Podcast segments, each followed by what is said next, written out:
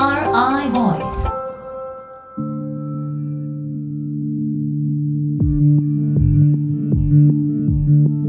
NRI ボイスこんにちは綿谷エリナです。この番組は NRI 野村総合研究所が誇るプロフェッショナルな方々がデジタル変革をテーマにシリーズでじっくり掘り下げてお伝えしさまざまなビジネスのヒントに変えてお届けする音声プログラムです。今回もお話を伺うのは NRI 研究理事未来創発センター長桑津幸太郎さんです。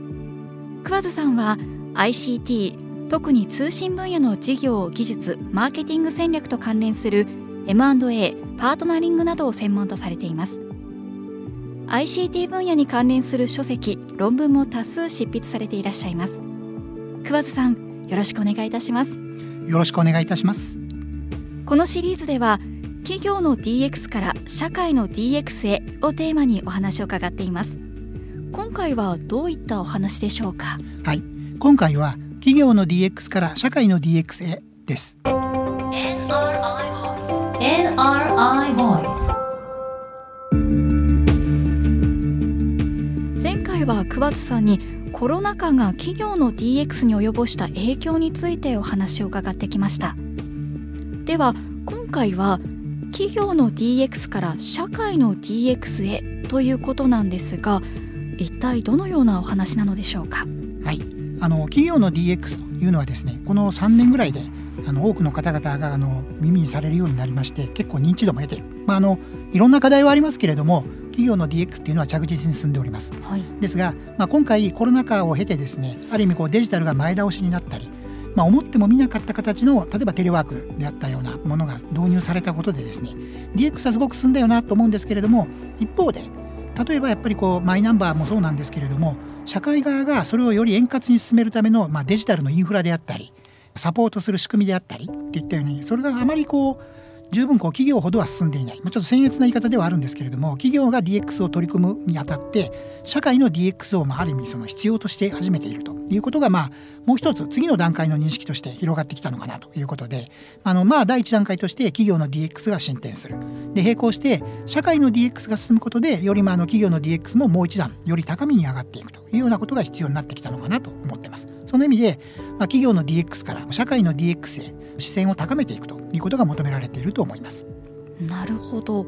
では日本社会の DX を取り巻く状況は諸外国と比べてどのようになっているんでしょう？はい。まあ、あの残念ながらあまりその素晴らしいパフォーマンスを示しているという状況ではないかなと思います。もちろんこれはあの行政の責任というんじゃなくて日本国全体の責任という意味です、えー、まあ、あの極端な言い方をするとエストニアや北欧のようなこうデジタル政府が非常に進んだ仕組みであったりですね。あるいはあの納税者番号や国民 ID に代用されるようなインフラが非常に普及していると。諸外国はまあある意味先進国だけじゃなくてまあ、発展途上国においても比較的そういった状況が出来上がっているわけですけれども、はい、例えばマイナンバー一つ取りましても日本の普及率っていうのはまだ50%に到達しておりません。これ10年越しの話でございましてやはり日本はデジタル化非常にこう遅れてるんだよなというふうに思っています。で今回まさにそのコロナ禍によってこれがある意味その非常に強く浮き彫りになったなっていうふうに思ってます。はい、例えばそのあまりこう私もその海外の同僚からすごく笑われたのが例のあのファックスの件です感染者数っていうのをですね、まあ、保健所がファックスに記入してそれを東京都で送って集計しているっていうことはあの海外の人間ともズームで話したんですけどそれ Japanese joke かって言ってすごいバカにされました。そのあのそんなつもりはなかったんですけどあのやっぱりもう今ファックスって動いて使ってるの見てる人ってあんまりいないみたいですね。片時間の人って基本的にファックス使ったことがないよっていうのが普通にナチュラルにいらっしゃいますので日本社会はまだこれがこう厳然として生き残ってたなということでこれはですねあの知りたくなかった厳しい事実なんだなというように思っています。はい、でまあこれはまあある意味その今はもうスマホとかいろんな仕組みに変わりましたので特に問題はなかったんですけど例えばあのマスクの配布をめぐる日本と台湾の相違まあ、日本はこうマスクがないよないよって言ってみんながお店の前に並んで朝の5時ぐらいから並んでましたよね、はい、一方で台湾はあのマスクってこういうふうに在庫があるよって言ってそこをじゃあみんなが取ったらすぐなくなるじゃんっていうとマスクを入手する時に国民 ID で管理して過剰に取らないようにしているとかですね、まあ、どう見ても日本より向こうの仕組みの方が進んでるよねというふうに思います。あの本来日本とか韓国台湾中国っていうのは昔眼光っていうモデルがありました眼ってあの空を飛ぶ鳥ですねあれ縦に並んで飛ぶんですよ。で眼光モデルっていう言い方があって日本が先頭で次が韓国台湾中国っていうのがまあ、ある意味その高度成長期の工業化のモデルだったんですよね。ところが今回明らかになったのは中国が先頭で次が韓国で台湾でほんで日本ですっていうことで日本はやっぱりこうアジアの主要な4カ国の中においては一番デジタルが遅れてるじゃんっていう状況が明らかになりました。でまあこう言うと、まあ、その中国は違うよねっていうふうにおっしゃられてじゃあ欧米はって見るとこれまたいろんな事例があるわけですけれども一つは給付金の問題です。あの国民 ID が用意されている国においては大体この国民 ID に銀行口座が紐付けられていますつまり国がこの ID の人にお金を振り込もうよって思ったら自動で振り込めるわけですよね、はい、ですからあの今回給付金の議論ですね。日本は先進国に比べても議論の開始はすごく早かったんですよ。アメリカの同僚と話してても彼らよりも3か月ぐらい早く議論が始まったんですね、素晴らしいと思ってたんですけど給付はアメリカの方が早かったですよね。っていうのはアメリカの方は決まった瞬間にその次の日に全員に振り込まれたんですよ。朝起きたら入ってるってわけですよあの連絡もへったくれもなかったっていうわけでありましてそれは当たり前で彼らはまあ納税者番号っていうまあ国民 ID を持っていてそれにこう口座が紐付いてるわけですよね。だから国があの給付しますよって決めたらその番号順にこの ID にいくらなっていうふうに振り込めば、まあ、あっという間にできちゃうわけですよね。で日本は自治体の方が大変申し訳ないんですけれどもいちいち申請してくるのをですね二重チェックしてないかどうかとかやっておりましたよね。ですので、まあ、まりこういう言い方はしたくないんですけれども正直デジタル化に関して日本があまり進んでいるというふうには言えないっていうんで社会の DX という観点でいうと日本は課題がまだ多いなというふうに思っています。確かにマスメディアでも日本の DX を取り巻く状況と諸外国の状況にはギャップがあると報じられているのを耳にしますね。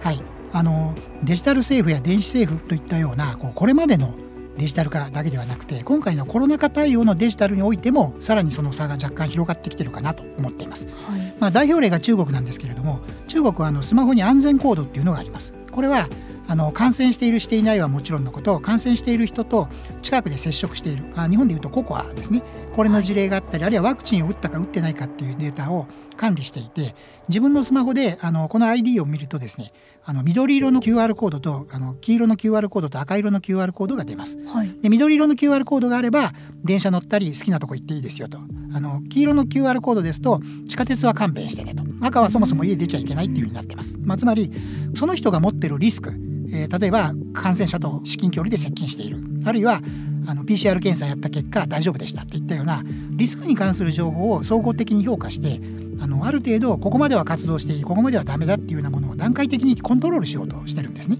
まあ、そういう面であのちょっとなんか日本人的にするとなんかそれ気持ち悪いなって思われるかもしれないんですけど一方で、まあ、今の日本の外出制限っていうのはあのちゃんと前の日に PCR 検査を打って大丈夫でしたよっていう人あるいはココアの履歴特になくてあのそういったこう感染者と長い接触してないよっていう人やそうじゃない人も含めてある意味そのリスクの高い人と低い人を全部ひとまとめにしてともかく8時以降はダメですともかく1万人以下ですっていうようにですねリスクとあの持ってる方々のリスクを全然考慮しない形でこう一律に全部規制してしまっているんですね。はい、でコロナが、まあ、いずれ全部解決してゼロになるんだったらいいんですけどコロナのこの状況ある意味その冬になったらまた増えるかもしれないっていうような上がったり下がったりする状況を考えますとある意味こうリスクをコントロールするような仕組みは社会のインフラとして、まあ、ある意味 DX の対象として実現されていないと良くない日本の場合だって PCR 検査を受けていて場合によっては抗体持っててであるいはその、えー、ココアで感染者との接触履歴が少ないのであれば緑色のコードを出してあなたは夜9時まで OK、はい、でコンサート行っていいよとであのちょっと危ない人と実は3日ぐらい前に会ってましたと。っていう場合は黄色のコードを出してあなたは7時までにしてくださいと。コンサートはダメよねっていうようにリスクに応じたコントロールをする必要があるのかなというふうに思ってます。でこう申しますとその、まあ、あの中国だからできるんで日本はできないんだろうっていうふうにおっしゃるんですけれども、まあ、実はあのイスラエルもそうですしあるいはその EU でもワクチンパスを作るっていうふうに言ってるわけでしてですね、はい、つまりワクチン打って安全だっていうこととあの彼らもココア入れてるんでその履歴でこの2週間以内にあの感染者との感染履歴があんまりないよっていうことがあればまさにスマホでコードを出して地下鉄乗ってコンサート行っていいようにするっていうふうに言ってるわけですよね。ですから、これまではなんかこう中国でしかできない仕組みですよねって言っていたものが気が付いてみたらヨーロッパでもやってますっていうふうになってしまってですね一方で日本側は、まあ、あのココアはココアワクチンはワクチンっていうふうに全くこう縦割りで進んでいてその情報を統合して管理しないもしくはそれに合わせてリスクを細かく設定しないっていう状況になってきているわけでしてそういう面でこう日本の DX っていうのはやはりこうコロナによってもですねちょっとまたさらに列位に入っちゃったんじゃないかなっていうふうに私どもは心配しています。なるほど。そうなってきますと、まあ、例えば行動データなども細かく把握されてしまうということからいわゆる監視社会になることを懸念する方もいらっしゃるのではないでしょうか。特に日本人は監視されることに慣れていないかと思うんですね。反発が起こったりはしないでしょうか？はい。現時点ですでにまあ反発は起きています。あのある意味そのマイナンバーを登録取得するのが嫌だっていう理由の大半は基本的にはこう自分のプライバシーがリスクにさらされるのではないかっていう心配を持っている方が非常に多いです。でまあ、実態としては実はマイナンバーカードっていうのは ID が入ってるだけで別に銀行口座の情報なんか入っていませんしあの、まあ、落とすのはまあよろしくないですけどかといってそれでプライバシーが盗まれるってことはありません。であの自動運転等もですねたくさんのカメラがつくということで監視を非常に心配される方多いと思うんですね。はいうん、ただまあこれはちょっと私は2点申し上げたいなと思っていてあの誰も監視されてるのを好きだって人はいないと思うんですよ。で言葉の問題であのこれモニタリングっていうのが日本語で訳すと監視なんですよね。はい、だけどモニタリングってもう一つ意味があってあの見守りっていう意味もあるんですよね。あのつまり監視カメラってすごく危険で怖いとおっしゃるんですけどでも特に女性や子どもの方が夜中例えば会社や塾から帰られて道を歩く時にそんなつもりはないけど一人で歩かなきゃいけないっていうコースはあるわけじゃないですか、はい、そこはある意味むしろ監視カメラが守ってくれていますよっていう方向感に捉えるべきでこれは本来見守りカメラにしろよっていうふうに私なんか冗談で思っています。あの、はい、実際アプローチとしてこれからの、まあ、カメラ、まあ、私はあえて見守りカメラと申しますけれどもそれはライトがついていて道路上にディスプレイで表示してねここを今カメラで映していますここを通ってください安全ですっていう表示をすべきだと思うんですよね知らないところから覗き見されるのは不愉快かもしれませんけれどもここはちゃんと見守っていますよっていうルートを光でライトで示していただければそこは女性やお子様はやっぱそこを歩けるようになると思うんですよね。えー、そういう面で監視か見守りかっていうのはかなりこうイメージの議論が強いな。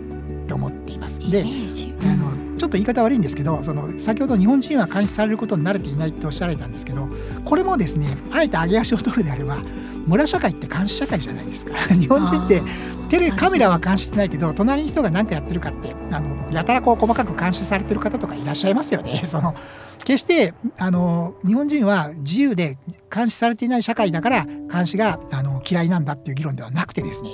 目に見える監視は嫌だでその延長線上でなんとなく監視されてるっていうのは嫌なんだなって思ってるっていう議論だと思っていて私はあの安心や安全を目に見えるような形に変えることができれば監視カメラもあるいはそのマイナンバーもそうなんですけれどももちろんプライバシー重要だっていう大前提の上でですねもう少し前向きに評価していくべきだと思ってるんです。でそれがある意味社会の DX に対しての非常に大きな要素になる。なぜならその社会と人間との接点の部分を広げていくためにキーボードでデータを打つっていうだけじゃなくてちゃんと見守りカメラがある意味そのこのなんか安全な状態っていうのを見守っている。もしくはマイナンバーカードにちゃんと銀行口座が紐づいていてまさかの時あるいは給付金等があの役所に行って申請するんじゃなくて必要があれば決まればその紐づいた口座に ID 経由で自動的に振り込まれますよと。いう方向感に持ち込むのがあの基本的には日本の課題なんだろうというふうに思っています。はい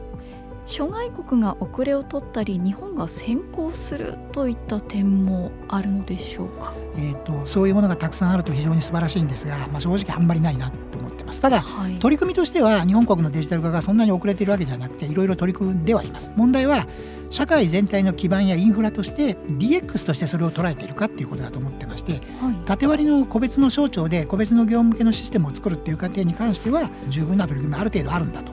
思います。ただまあ日本で特にやっぱりまあ注目すべき点といたしましてはですねあの都市部ではなくてあの過疎地山間地域でのこうバスのインフラこれの自動化に関する取り組みは比較的こう日本が進んだ取り組みになるかなと思ってます。はい、というのはあの言い方はよろしくないんですけどあの日本はその高齢化においては世界の最先頭を走っている国の一つでありましてですね、まあ、山間僻地のまあ過疎化の問題は非常にこう大きな問題になっています。でこれまでのアプローチっていうのはあのコンパクトシティ化といいましてあのお一人になられてるお年寄りの方々でみんなも固まって住もうと。でお互いに家族じゃなくても助け合おうと。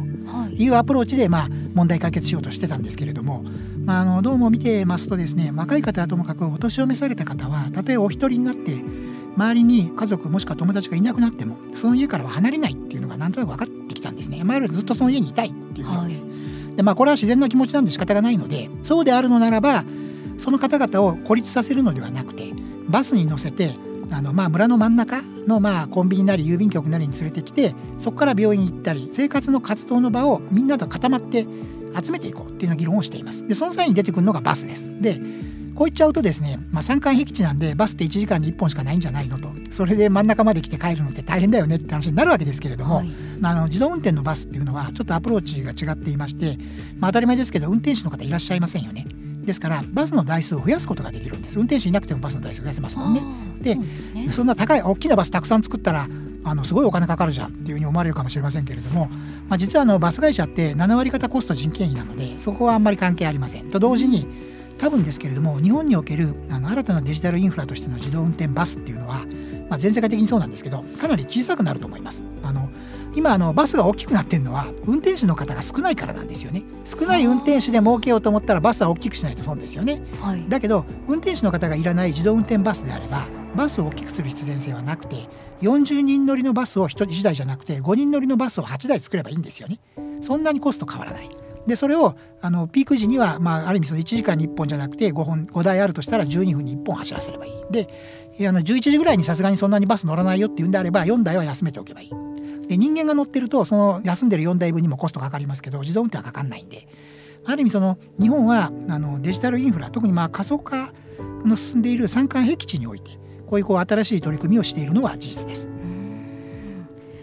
企業の DX から社会の DX へというテーマを議論していく上で今回は日本社会の DX を取り巻く状況について諸外国との比較も交えつつお聞かせいただきました次回は社会の DX へ向けた日本の課題はどこにあるのかを詳しくお伺いします。NRI Voice NRI Voice